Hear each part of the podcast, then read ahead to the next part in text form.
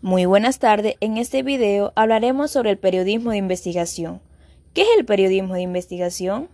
El periodismo de investigación es aquel que se realiza a través de la iniciativa y el trabajo del periodista sobre asuntos de importancia que algunas personas u organizaciones desean mantener en secreto.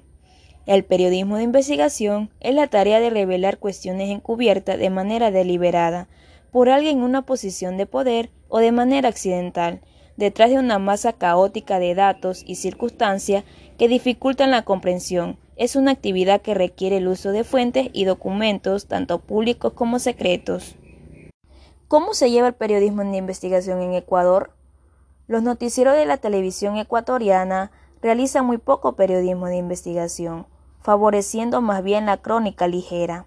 En el país, Faltan verdades unidades investigativas televisivas que se dediquen a profundizar los temas de interés general, pero esta será muy difícil, mientras que en nuestro país se piensa que el periodismo de investigación como un acto caro e inútil, porque en 1779 tener una unidad de investigación requiere equipos costosos y gente paciente sin un horario definido y los medios televisivos simplemente no ven muy útil tener a todo un grupo de personas investigando algo que va a salir luego de dos o tres meses o tal vez nunca salga.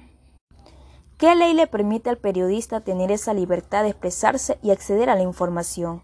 El derecho de expresar y difundir, buscar, recibir y compartir información sin miedo de injerencias ilegítimas es esencial para nuestra educación, para desarrollarnos como personas, ayudar a nuestras comunidades, acceder a la justicia y disfrutar de todos y cada uno de los derechos humanos. Internet se usa cada día más como fuente de expresar nuestro derecho a la libertad de expresión, libertad de información, libertad de opinión, de pensamiento y de prensa, para alzar la voz contra el poder y para ejercer presión por un mayor respeto a los derechos humanos.